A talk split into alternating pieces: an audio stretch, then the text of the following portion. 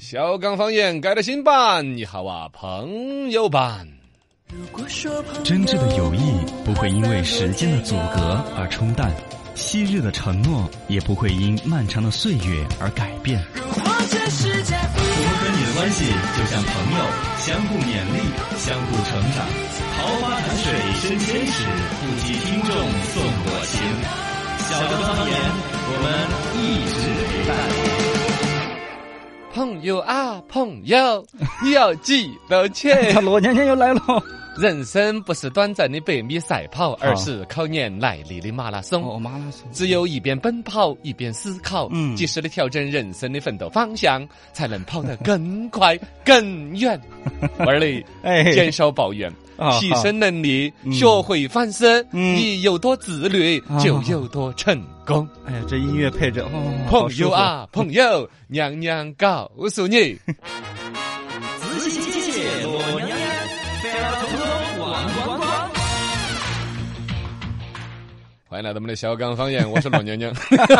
哎，你看，真的，我要是整个一个半钟头都学娘娘哎母呀，不儿是的，上回你告过的嘛，还是有听众说哦还是有点脑打 脑壳，哦，对对对，那我还是回到正常的来。 哦哦欢迎来到我们的小刚方言，我是小刚刚我。是小超然超，后，高明明，哎上面明那个明话筒来，那么就买得起，欢迎大家微信、微博、抖音账号都罗叫。小刚刚好，欢迎各位跟我们互动。呃，一个是今天我们改了新的版式嘛，嘎，嗯大家有什么意见呐、批评呐，啊哦我们俩都可以发过来。对，呃，新闻随时可以来点评。没今错天呢，很多东西也是磨合，希望大家多多谅解，节奏可能稍微要乱一点。啊啊啊，对，反但正大是家呢在嗯微信上面第一一及时的给我们发信息嘛，让我们都看到。外面不离其中了，肯定还是段子啊、新闻啊、点评啊，嗯大概这些内容给大家重新传一个版式。是剪头是片是花啦、音乐啊，我们都换了一些新的。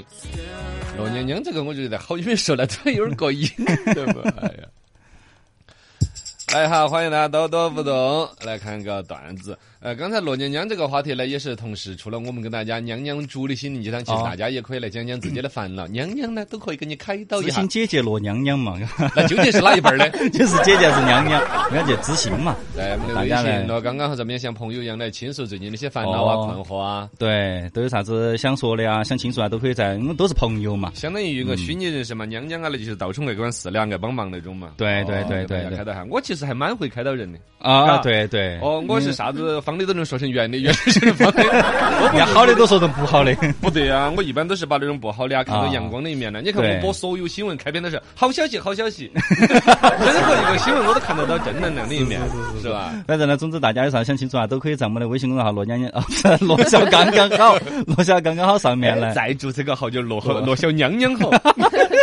小娘们就是，大家都可以在我们微信上面来给我们倾诉倾诉嘛。哎，说到亲属，这儿有个段子，也算是一个心灵鸡汤式的。说聊天的时候不断呃不打断对方。啊，是一种社交的重要的一个关系，对对方表示共情或者是肯定，自己的事可以过后再聊。这三点你要掌握到的话，就能够治好社交困难症，哦很有效的改善你的人际关系。哦，啊，他说的社交困难症，比较我困难。我当时没有反应过来，我以为社交恐惧症是这样子来治疗。嗯，困难嘛，就是自己想要社交，但是呢找不到合理的沟通方式。对，不知道怎么说其话。实沟通的方式无非就是勾了再通，你这个 怎么勾怎么通？你跟 我说，这嗯就是勾了再通，勾就是勾勾跟它呀马桶一样。哎哎，勾就是勾他，就是来呀来呀啊，小姐 姐要不要聊天呢？你们是 是吧？就是勾。你是流氓啊！那通通的话就是大家真正的就交流起来了呀，就是啊就是你一言我一语。实际上这里头呢有一种问题，就像我这种人，强烈的要自己表达，你对老去往人家耳朵里头说话，灌输对思想，人家可能就觉得这是啥子人了。对对对，但回到刚才我那三点，你不要去打断对方，嗯然后呢理解共情，人家说啥子你都说对，嗯，嗯可以嗯。是哦，对对 哎，是。我觉得你在用这招对我， 嘿，对呀，你不晓得， 你心头其实一直很讨厌我的，但 是管他了，不打还断有他。善听嘛，善听。哎，善于倾听是人类最交流的一个高级手段，嗯这也是一个心灵鸡汤。对对对这心灵鸡汤也有段子。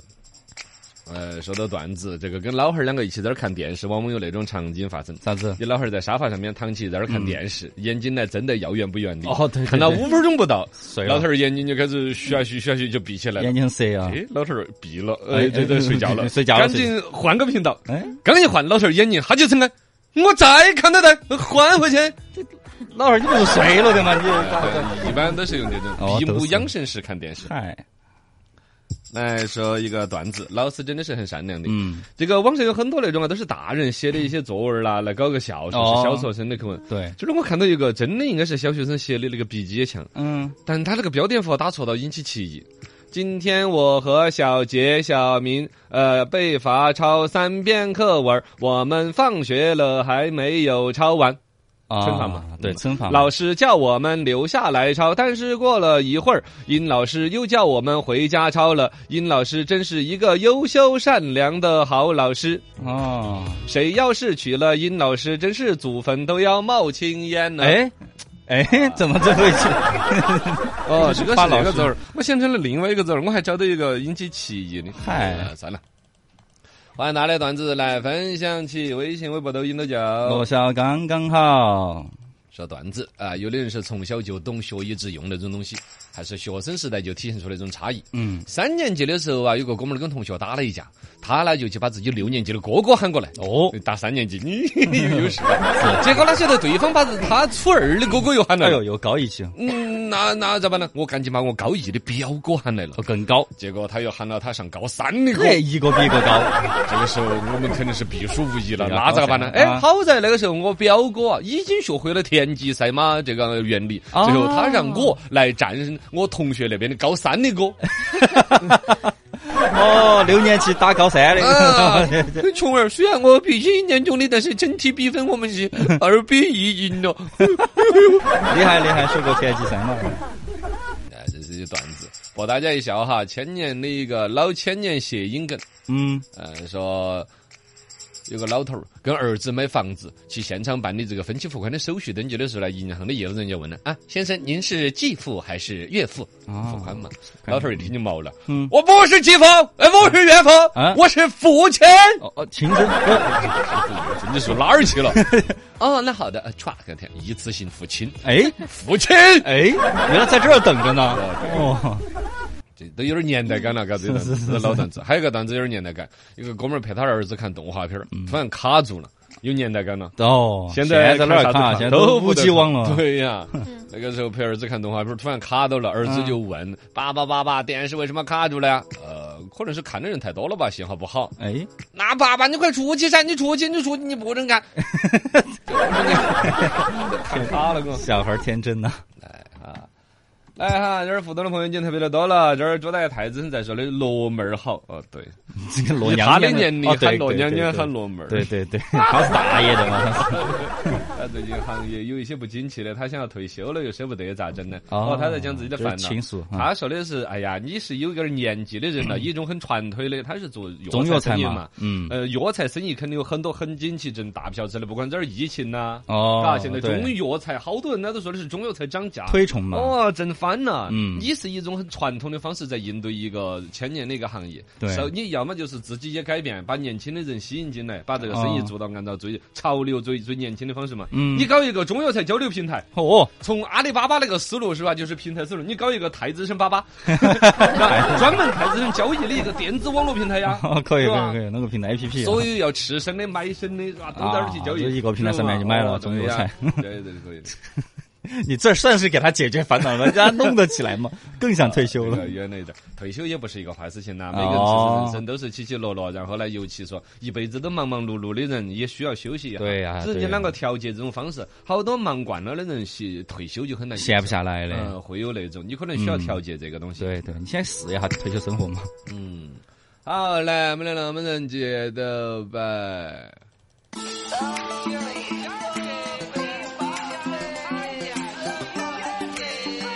好国人家，绝不拉稀摆烂。参与朋友圈，这儿资讯最新鲜。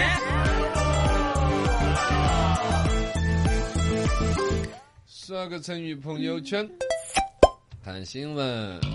四川物业管理条例明年五月起开始实行了。啊，这个是我们四川省方面呢，对于这物业管理方面的一个官方的一个条例，最近修订通过，二零二二年的五月一号就开始施行。嗯哦里头提到了很多都是我们现在业主些比较纠结的一些事。对，比如说隐私问题啊之类的嘛。嗯，物业服务人员不得泄露业主的信息嗯，啊，然后呢，不得强制业主通过指纹、人脸识别等生物信息的方式来实施公共设施的这个设备。哦，哎，对大刷脸家嘛。小区里头好多人是刷脸的了。嗯，应该还是有点包多。括指纹和刷脸，其实有些人呢都会担心自己的私隐私信息对泄对露对对了，对，吧因为毕竟是物业嘛，你也摸不准。对呀，你要万一管理不好，我那个手机也拿指纹的，我的银行那个支付是吧？手机对支付对也拿对指纹的对，。对人脸这个东西儿牵扯到我屋头的钱的事情，你物业公司掌握了，心头有点不踏实的。啊，对啊。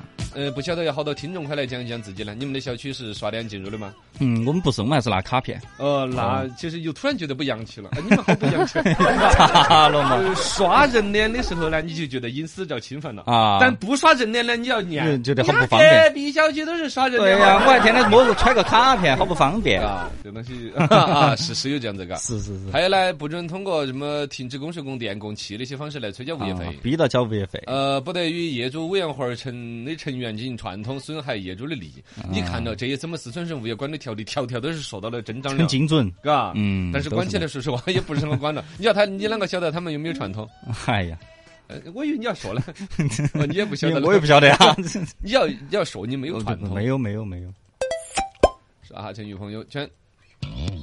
呃，京东、汶川、四川的电力供应缺口有点大哟，哎呀，因为北方那边不是拉闸限电嘛，我们在这儿看消息儿，对，现这在嗯儿该到我们了，开空调最火的时候了。也也没有那么说，也不是说我们 都都要拉闸限电，但是没有可啊能是提前铺排下这种情绪比较吧紧张嘛，我就是全国电力紧张的形势，肯定是一一盘棋的，嗯跟一样的。我们四川省的电力供需形势跟全国走势一致，一到八月份儿用电量增长了百分之十八，哦高于全国四点二个百分点。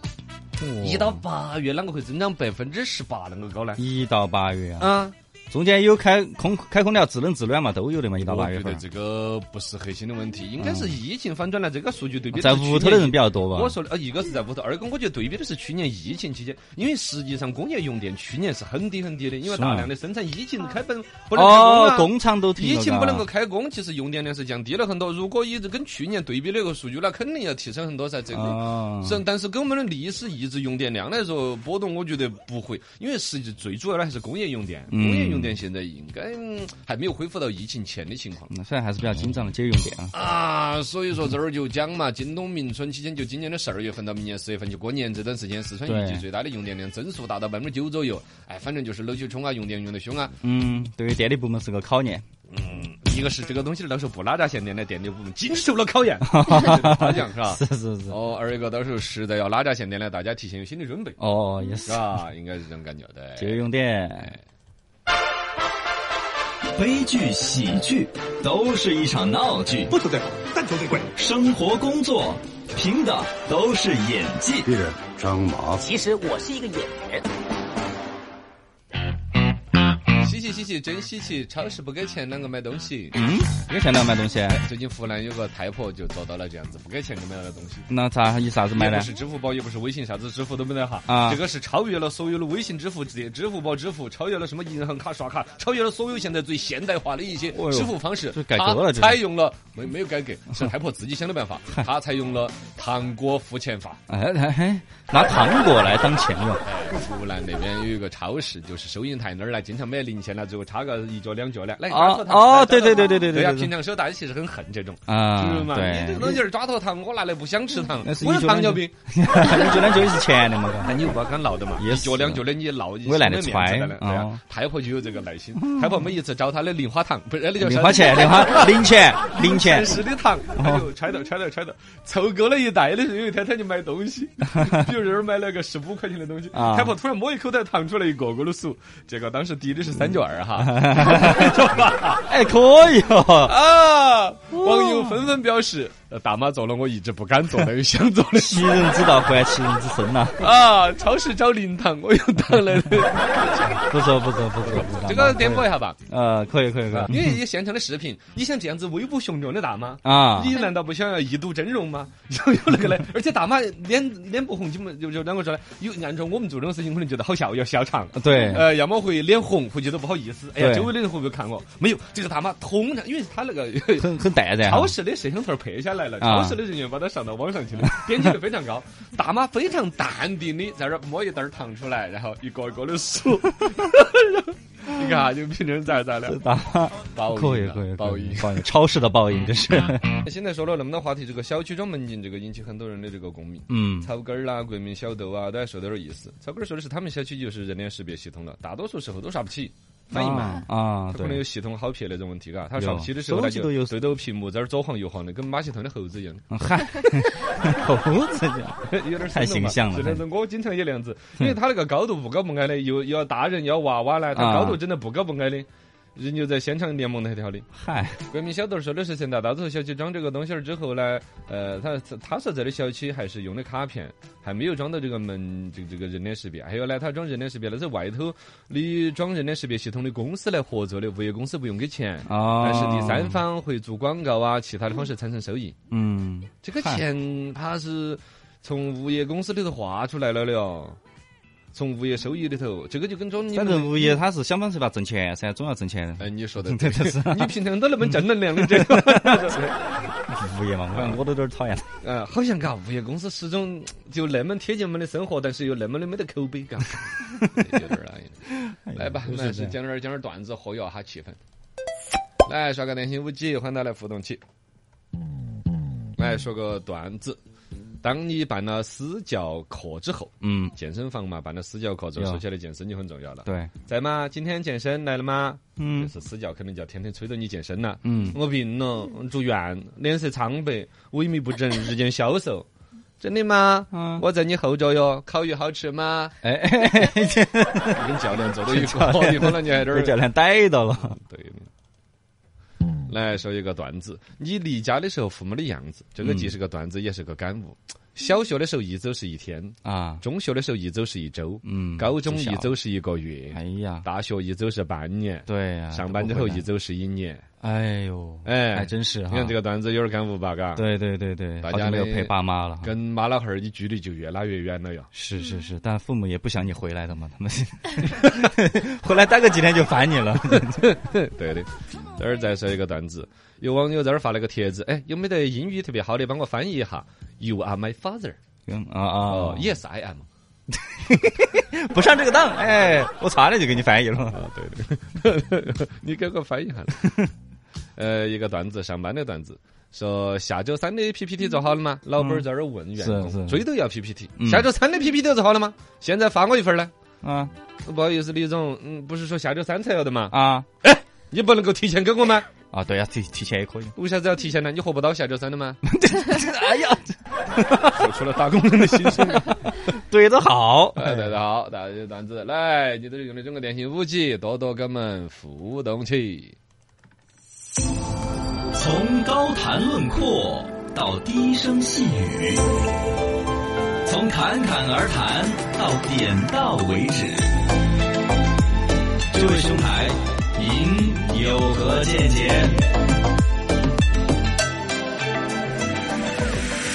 来，八零后、九零后、零零后，这个事情你有何见解？哎呀， 打一顿，还打我一顿 被人打一顿。哎最近有个新闻关于抑郁症的一个事儿还不小。嗯十、月十号是世界精神卫生日，呃由中国国民心理健康发展报告发表出来研究出来说，二零一九到二零二零年之间的数据，嗯青少年的抑郁检出率为二十四点六。还是挺高哟。呃，相当的高，而且里边提到了女的比男的抑郁的要多一些。哎呀成年人的抑郁、老年人呢、小孩儿啦，各种年龄段都有抑郁的一些风险在那。天哪，包括北京大学有一个什么回龙观临床研究医院的有一主任医师专门来说到，现在十几岁的孩子啊得抑郁症的不老少，集中在初中这个年龄阶段，因为他呃几个原因嘛，首先初中开始学业压力比较大了，对二一个呢青少年现在了解的信息渠道特别的多，在互联网啊，反正各种渠道他得到的信息超多，多过了他这个年龄应该承受的啊形成了不额外该的他压力了解的信息。呃，而且家长那一边吧，一般也不太能够聊出孩子，因为他就跟叛逆期又搅在一起。对，本来就青春叛逆期就不好交流，对他抑郁了没抑郁了，家长不太知道，家长知知道道了之后，还有一种也不好叫疏通病耻感，不光是疏通，是父母自己那关都过不了。对哎呀，我们家小孩得抑郁症了，你说戳出去多丢人。啊，嗯是吗父母也不理解，，对，医生把它称之为病耻感，哎呀，不能够。及时的去治疗啊是，或者分就以自己劝的方式去实现。所以青少年抑郁这个问题就加重了。哎，所以说今天我们来说一说，其实从如果青少年都已经抑郁了，那零零后肯定抑郁的更严重零零后也算是九青少零年后了，的脱发，八零后的孩子啊 啊，都有抑郁了。对呀，那就是八零后、九零后来说说各自抑郁相关。来吧，八零后、九零后、零零后，说说你们嗯知道的抑郁的情况。啊从零零后开始嘛，先从零零后嘛，来毕竟随是便青少年，你现在还是青少年。你们对抑郁这个词儿会聊吗？会，因为真的，我觉得我身边的抑郁蛮高的，就是、啊真的就是几率还是挺高的，就觉得我身边的人哈，嗯你看我们当时我们大学一个班上就嗯三十多个人，一个女女生就十多个人，嗯但是这十多个人两中都有两三个是，就我明确知道是有抑郁症的，他是去医院检查出来对是就是轻度抑郁那种就是已经不是轻度了。啊？就是还比较严重，都是要休学一年，然后治疗哦回来了之后再继续读书的那你有种了解过他们是因为什么情况而得的嗯？嗯，我室友，哎呀，呃我室失友恋，不，我室友就是因为除了失恋之外，他自己就其实没有什么大事，就那种很多小事情堆在一起，啊会他是自己这那样个子的情对绪过不对了了，然后就特别哦那严重。看来确实是这个你说情这个况案例啊明。显很真实。对啊嗯，对啊，确实青少年当中呃这个病发失率恋很呢，高。年轻人处在青春期的时候，一段感情嗯断裂之后，他那种痛苦，再加上其他各种稀稀碎碎的小事，对这个会是这样子的。对，还有其他的一些事情。你们就哎说刚才这个是是怎么，就是嗯大家学校里面都会聊了，就是知道吗？谁谁谁得抑郁症休学了，怎么怎么样？嗯，其实是那个我们的辅导员嘛，他就会私下就是我们我们是一个寝室的，是我室友，然后就会私下跟我们说一下，就说嗯室友这方面你们情就是感情方面多照顾他一下，然后就是啊有些方面就是多体谅一下他的情绪啊，然后多关照他平时的这种嗯情那感你们状态这平常种。是有关注到他的一些情况吗？比如说没有指指导员说之前，你们辅导员说之前，你们就意是识到他嗯意识有到这个不病嗯对吗啊之类的。没有，其实辅导员说之前我们都不知道，我们看着感觉看着大家都很正常嘛，因为有时候对确确实实情抑郁绪不症是好这这种。样。啊，对好多人对看对，出来我就我就想说，你你们自己最最开始对于这个人的那种正常，呃，他会特别的，比如说呃内向一点呐、不交流啊这些吗？完全没有，就真表的你现就得觉得完全他是正常很人嗯正常，就是跟你们交流啊这些都没有问题。他就只是他可能一个人的时候，或者某些时候他情绪完全控制不住。怎么说呢？嗯哭吗？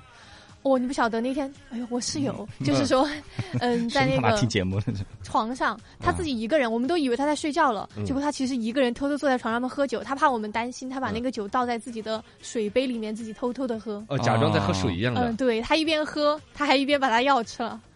多害怕，多吓！人的，真的。哎酒但他吓一，跳嗯，但他其实一直都很担心，怕嗯就身边的人担心他嘛，他自己都一副很正常的样子，不愿意就是对让大家担心，让大家但就嗯伪是伪装的越去找那个深弄他，病的越深。嗯啊，所以说这个就回到了刚才说，不管是家长还是病人自己，有这种所谓的病耻感、嗯抑郁症这个事情贴出了某种标签，他害要怕么就被别是人家人的知道担啊心，要么就是别人可能会另眼相看你，对害甚怕至就说嗯，你看，可能在年轻人里边，这个还不是一个小事儿还。真是，我觉得真真得了抑抑郁症的会有这种病耻感，没有得抑郁症的，装抑郁症的他就没有这个病耻感，巴不得别人知道他那种的。那是无病呻 吟嘛。九零后呢，九零后也差不多，其实，在他们那个年龄段读大学的时候，会觉得像他们现在觉得抑郁症，身边有个抑郁症，觉得有点正常的，有点。呃我们那个时候，如果旁边有个抑郁症，呃，然后检查出来晒他自己朋友圈晒一个轻度抑郁的一个检查单，我们就觉得好正会常。晒吗？会呃，反正我看到过，我看到是过吧晒的晒过的我觉得你那个那就是个无病呻吟的。轻度嘛，轻嘛，可能没有像他说的那么深。哦而且他也可能对他对以前的一些作为，他通过这种方式给所有朋友一个解释。对我这段时间状态不对然后，他一晒出来，我就能够察察觉到、反应过来，哦，他之前那些行为确实是能够表现出来有一点点那种感觉嗯啊、所以在我们九零后的话，身边有一个这个会觉得稍微有点稀奇，嗯呃，抑郁症，然后但是还是会关心你嘛那，个啊是学生时代嘛，对现在工作了呢，就就就比如说以今年来说，身边有这种特别普压力大的这种情况。普遍情况还是就是生孩子的嘛，刚生了孩子那种的，当妈的，嗯哦对，刚生孩子当哦，妈的你们这辈儿已经开始有很多产前产后抑郁了。啊对对对对对，就开以始了九零后本身来说，他的生活作息里边就大量的网络啊、熬夜啊、没错蹦迪，啊。我们对然后在这种情况下，如果再结加生孩子的压力，对对对，因为从新兴一代最年轻的那一代过渡到这个生孩子当妈了这个嗯我这个年反龄，差太大了。对反差太大了，你就会从觉得超过级无什么责任都没有的不要脸的玩儿，到对突然有那么大的一个责任，对啊天天熬夜换尿片儿。对啊，你像就前几年我们九零后还是最年轻的一代呢，对什么都要听我们的， 对，那我觉突得然就好像到这儿九了零后是现在真的最惨的一代啊！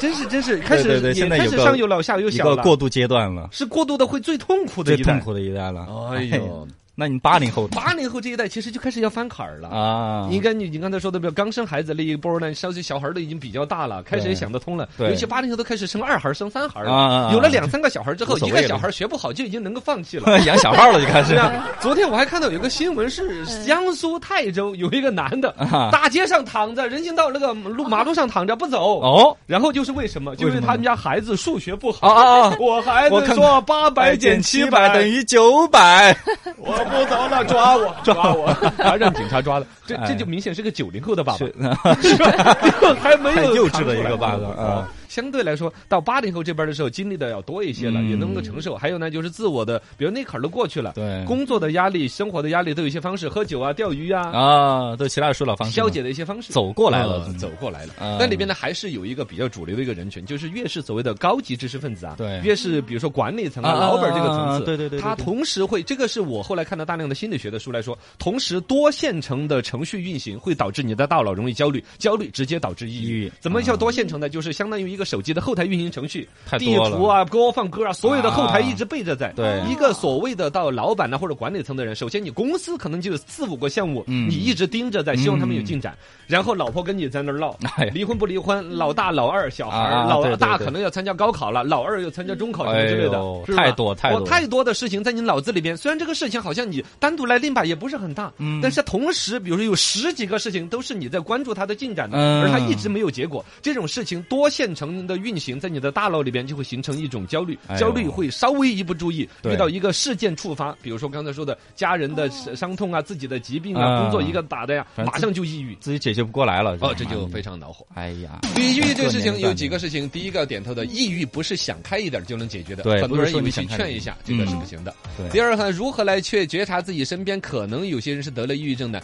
常规来讲，刚才说的，比如说失去兴趣了呀，呃，嗯这个包括了莫名其妙的疼痛。一般来说，以我的经验哈。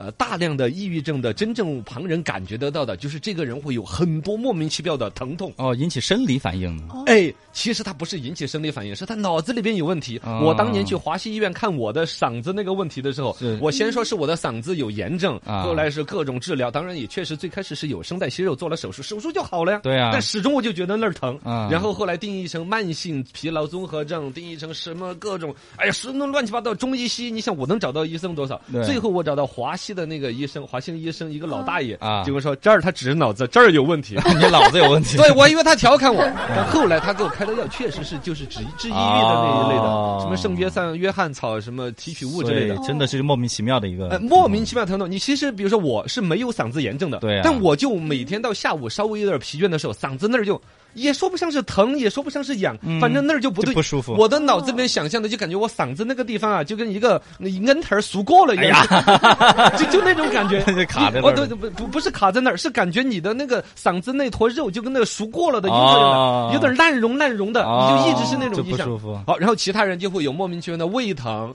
包括前两天我看有个新闻，一个十二岁的一个初中生也是直接就查出来抑郁症，对他就是因为学业压力大，然后就天天晚上说肚子疼，说胃疼，嗯所有莫名其妙的腰酸背痛、嗓子痛、胃疼，然后查呢，医生又说没问题，这种很有可能就是抑郁形成的一种东西。嗯所以观察一下身边的人有没有这样的一个症状哈。啊哎，世界精神卫生日，大家的关注起。